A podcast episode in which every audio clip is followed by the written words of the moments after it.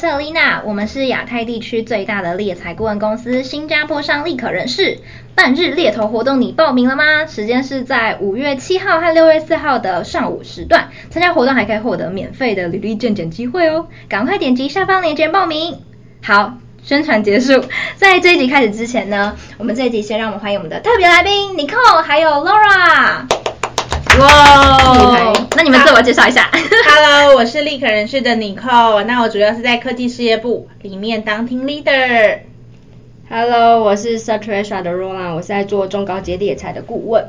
好，欢迎两位。好，今天呢，呃，其实主要会邀请就是 Nicole 和 Laura 来，都是我觉得像我们上集有跟大家分享到我们受人欢迎的技巧中的六种嘛，那今天就是来跟大家揭秘剩下三种是什么。那这三种都是因为我有在日常生活跟工作上有观察到 Laura 跟 Nicole 其实都是运用这些技巧非常好的人，那客户跟求职者都很爱他们。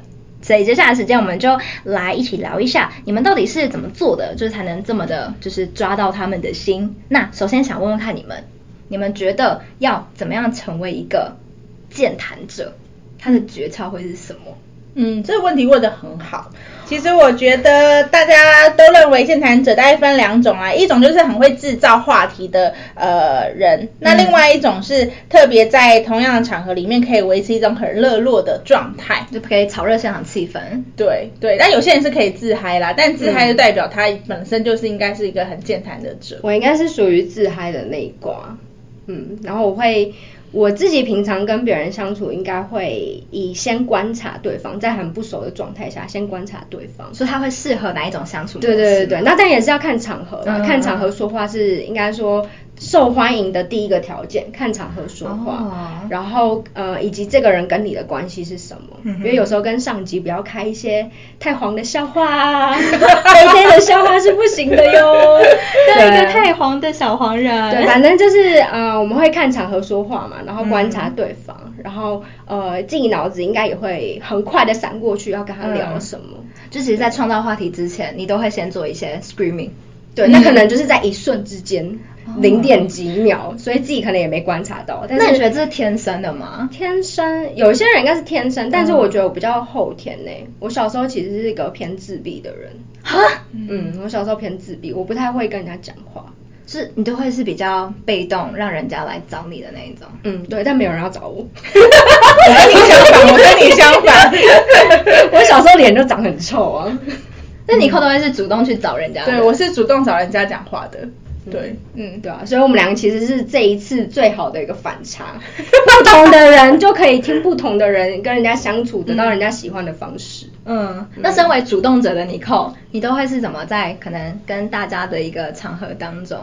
成为一个健谈者的，我觉得最重要还是第一个，就是你要先察言观色，今天是在什么样的场合里面，嗯、所以这个是共通的耶。对，你是要先在什么场合里面，然后你想要扮演什么角色？那比如说，可能今天大家是 peer 的角色，那我们可能就是可以，大家可以都可以当小丑，所以我觉得这都没有问题。嗯、就是你可能你的你的话语或你的谈话当中，其实就比较 normal 的状态，但可能你今天是去的一个场合，比如说像我们经常会去拜访客户，所以你拜访客户的对。对象有些主管可能已经在这个业界已经很多年了，嗯、那你可能跟他开的话题就会是比较不一样的层次，比较 business 上面的东西。对对，然后像我刚好今天我们去拜访一个客户，就是。呃，他应该在这家公司应该服务超过二十五年的状态了，很资深哎，对，非常的资深。那当然，我们一开头我们就会用比较资深或者说比较捧他的状态说，嗯、哇，你其实在这家公司做了蛮久，所以你代表你很非常了解这家公司。那他就会很愿意侃侃而谈的开始跟你分享这家公司的所有事项以及他过往的经历。嗯哼，对，那这就是看场合跟看人怎么样去说话啦。嗯，嗯我觉得好。到这边，我觉得真的是可以 link 到我们接下来要分享，就是关于怎么成为一个健谈者的一个好技巧。其实书中在就是接下来的一个章节啊，他都有分享说前面两个方法就是教我们怎么来当一个好的健谈者，那他是很有系统，是一个很架构性的来去把这件事情给做好。那怎么样做得好一个请呃，怎么样做好的健谈者呢？首先你就是要当好的倾听者，就像 Laura 跟 Nicole 刚刚有跟我们分享到，就是在话题或是场合一开始，我们还是察言观色。很重要的嘛，所以呃，在察言观色很重要的的一个状态之下，你要鼓励对方多多谈一下他们自己，然后从这个谈论的一个过程当中啊，你可以多去谈一些对方有兴趣的话题。其实只要做到这两件事情啊，然后我们专心的听对方分享，过程当中我们都是他们都能够感受到我们在这样子的一个谈话过程当中对他们的关心。就像你扣刚刚实际的例子，你是很血淋淋，今天早上就发生了。嗯、对啊，而且真的非常的刚好。其实谈论对方感兴趣的话题，有跟他提到说，哎，你在公司其实很资深，对公司很了解，其实他就会觉得，哎。你是了解我的，然后你有在关心我们等等的，所以呃，在这样的一个过程当中啊，其实你不太需要再多说些什么，就会有一种隐形的恭维的功效。那这种恭维它并不是言语上的，而是在谈话过程当中对你的专注，然后对你的在乎，然后散发出来的。那你们还有没有什么就是是在生活中啦、啊、或工作上面是运用到这样的一个小技巧，然后虏获人家心的呢？嗯，工作上的话，因为我们常常要接触的是客户那一端的，不管是 hiring 还是 HR 嘛。嗯哼。那几次接触下来，其实刚开始一定都是用很一些很正经、假正经的口吻 在谈 case 啊、谈人选啊这样。可是几几次接触下来，你可以大概知道他的用字遣词，然后跟他会提到一些什么点，嗯、可以从那边下手。比如说可能啊、呃，比如说如果很自私的话，嗯、对方就说：“哎，假日愉快哦。”你有时候已经跟他有交涉过好几次，嗯，你可以延伸这个话题，说啊，你现在都在干嘛？对，其实就可以这样来培养这个关系。那他可能也会问你说，哎，那你嘞？你会去哪里玩？那台北有什么好玩的，或什么什么的，就可以这样互相分享，也算是一个建立关系啊。所以我觉得延伸话题其实蛮重要的。其实这些都是要从小细节观察。我觉得电话比较难，可能面对面其实简单一点点，因为可以像女生就可以看衣服啊，哎，你这衣服很好看，去哪买的？对啊，就说哎，我最近想要弄什么发型，你觉得怎么样？而见面其实整体来讲都会更立体一些。对，见面见面呃会有会有对方的样子出来嘛，所以就会更好建立这层友好的关系。嗯哼，对啊。那你扣嘞？我 我觉得我当然同意刚刚 Laura 讲的，就是见面这件事情，因为当呃你会可以看到对方的东西，你会察言观色到某一些东西，是你们可能会有共同的话题。嗯，比如说可能在我几年前的时候，刚怀孕的时候，我以后就会。呃，比较多话题是跟婆婆妈妈可能在小孩啦、怀孕啊过程当中，嗯、就是引起他们可能会有兴趣的话题。嗯哼。对，那当然，比如说可能现在就会变育儿的东西，有时候跟客户或是跟呃有相同这样背景的人，其实就会开更多话题。嗯、但或许这种话题不适合年轻人，那我们可能就会转换另外一种话题，是年轻人可能喜欢什么样的话题，嗯、我们就进而谈不一样的话题。育儿的我就加入不了。就只会是人，对，就只会说啊，儿子好可爱哦，这种这种很肤浅，怎么带出来玩呢？这种的，再深入一点，可能就没有办法了。对啊，对啊，所以就找到对方的共同点，对，然后切入下去。对，那大家就比较有话题，嗯，对，或者是说可能最近新闻的一些话题，那大家可能有看，那就可能就会提到这些东西，就比较有共鸣。嗯，对，我觉得只是被人家倾听的这个重要性，其实对一个人的意义是很大的。就是我觉得这里可以分享一个我在书里面看到一个小故事啦，就是我觉得不只是在呃我们在生活中跟工作上面怎么跟客户的关系变更紧密，它其实还是能够有效的就是解决一个问题。比如说呃书中他就有提到客服的这个案例，可能客服他就有遇到一个超级难的一个客户，就是他是一个 trouble 的客户，那。客户客服这呃不不，我在说什么？客服这个工作呢，其实我们在工作上面也都有帮客户来去找到嘛。那我们大家也都知道说，其实客服这个工作它是一个蛮看重特质跟应变能力的工作。那书中他就特别把客服客服这个工作点出来，就是说之前有一间客服公司，他就遇到了一个史上最难搞的客服案件，然后这位。客户呢，他是一个非常的凶，然后完全不讲道理的客户。然后他是怎么样不讲道理呢？是会诅咒客服啦，然后还说我要提告你们公司，然后到每一个平台上面去投诉这间客服公司的一个客人。所以你就可以知道他的难搞到底是怎么样子。但是呢，这间公司后来他就派出了他们家的就是最棒的一个资深纠纷调解员，就把这件事情给解决了。他就是运用到我们刚刚说的技巧，他就是其实他就是花了大概呃一次、两次、三次、四次的时间，就很耐心的听这位难搞客服的顾客，呃难搞的顾客，他去听他的那些抱怨啦。然后他的一些分享啦，blah blah blah 这些东西，然后也去适时的表达他的同情，让对方谈他有兴趣的东西嘛，然后站在他的对，他站在对方的立场去了解他，然后那位顾客就因为这样子就会觉得说，哦，获得了被尊重还有被重视的感觉，所以过去他那些不愉快情绪就这样消失了。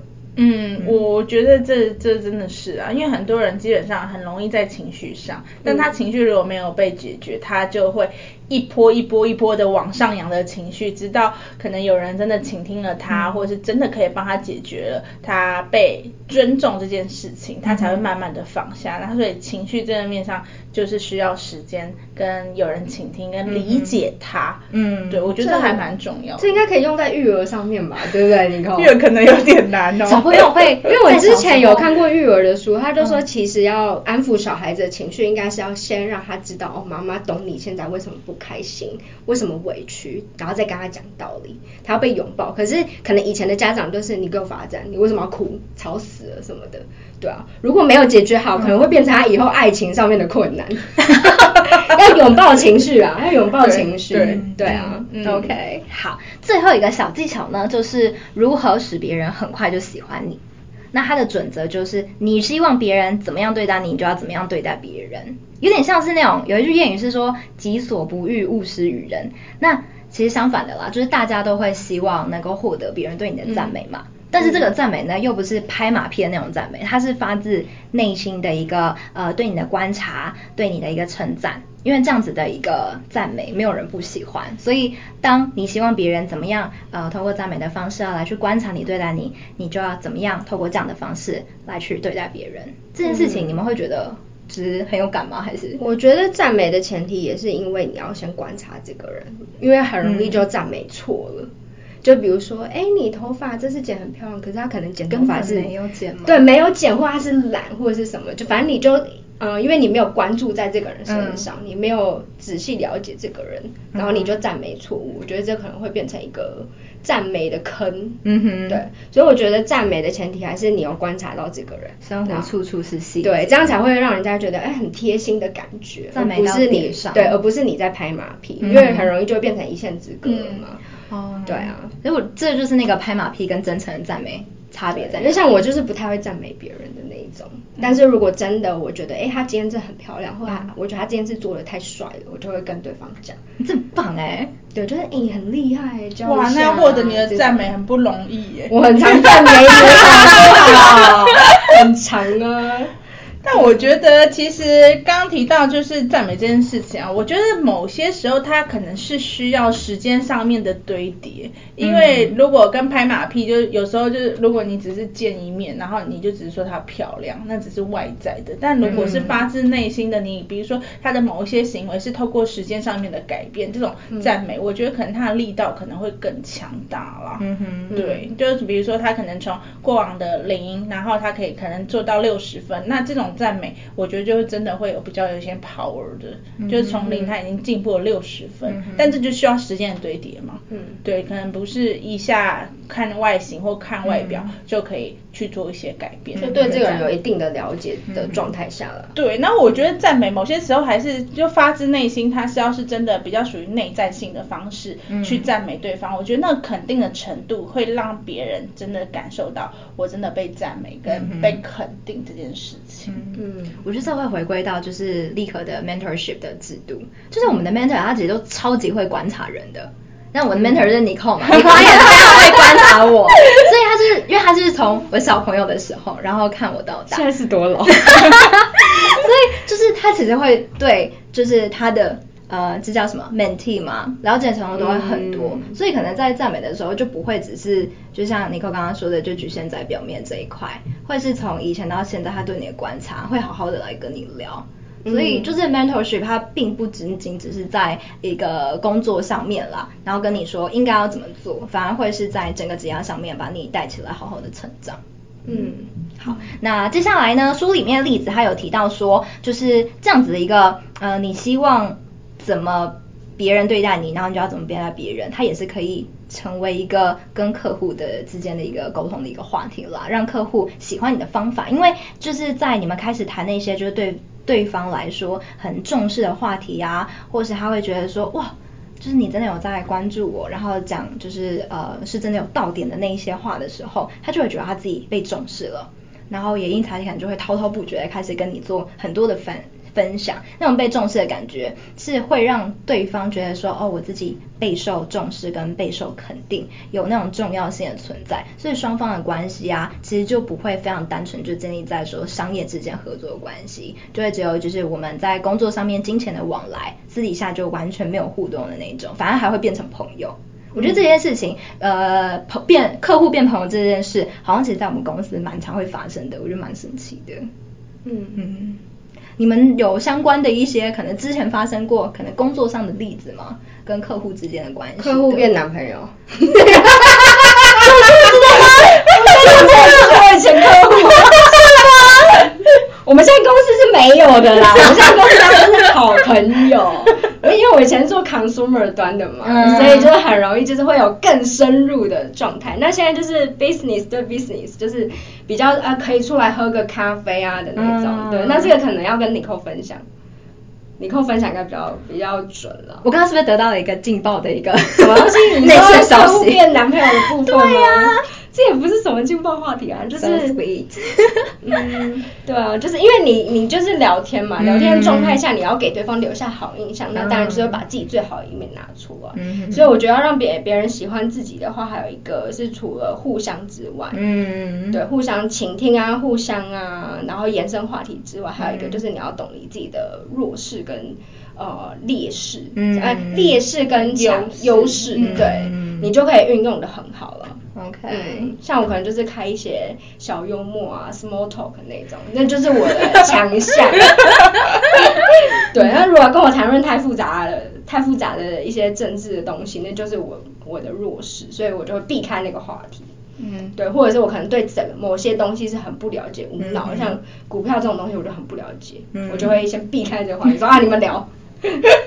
但如果遇到那种就是股票很厉害的人呢，你会主动跟他谈到这一块？会啊，如果我我现在目前是手上有资金有兴趣的话，就会跟他聊，谈对方感兴趣的话题。哦，还有一个应该就是我觉得可以多读书了，多读书。嗯对，增加自己的内涵。嗯，那你跟不同的人聊天的时候，你有不同的话题可以延伸，让自己对啊，就了了解这个世界发生什么事情之外，你也可以聊一些，哎，呃，因为我看了什么书，所以我得到一些什么简单的知识，我可以运用的更广一点。嗯，对啊。嗯，当然，我觉得还有一个很重要的地方啊，就是说，呃。我们的工作当然就是跟人做很多的接触嘛，那我们自己其实相对的，不管是对方或是我们，都很需要受到一些肯定或是赞美。但这个过程当中，我觉得是我们彼此大家，比如说相处的过程，是不是真的很诚恳？我觉得这蛮重要的。嗯、就是当你很诚恳的时候，你的对方也会感受得到。对，那当然你们的 tone 调很合，或者是你们在很多话题是可以继续延续的，所以相对的你们的 relationship 就会从比如说商业 business partner，或者说你们只是从一面之缘开始变成朋友，这种是很经常常见的。嗯、我自己其实蛮多案例是这样的，就是有一个 candidate 我已经帮他推荐三次的工作机会了。哇，对。是在他职涯当中的三次，三次，三次，这十年当中帮他推荐了三次的工作机会，但可能起初前一两次他可能。这工作运没那么好，嗯，刚好公司做一些组织上面的一个修正，嗯哼，对，所以他就不得不离开他的公司了，对，但你看我已经跟他推荐了三次的工作，我们现在的状态就是很像朋友的状态了，嗯，那这是也是透过时间上面的堆叠，也是以及呃也是蛮幸运的，他透过我们看到新的工作机会了，嗯哼，对，那这种就会变成，因为我很诚恳的带他，跟很诚恳的看他的 resume，还有他过往的工作 feedback，那我们怎么样去成为更好下一个阶段的 relationship。嗯嗯嗯，真的很棒哎！你们今天都分享了好多，这是最浪漫的，航可界最浪漫的一个 传说。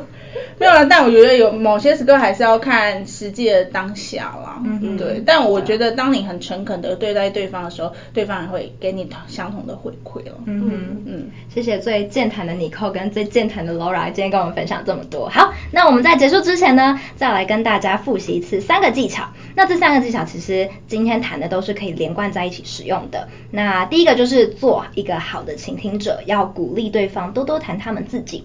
第二个就是谈论对方感兴趣的话题，最后一个呢，就是使他人感到自己很重要，然后要很真诚的这样做。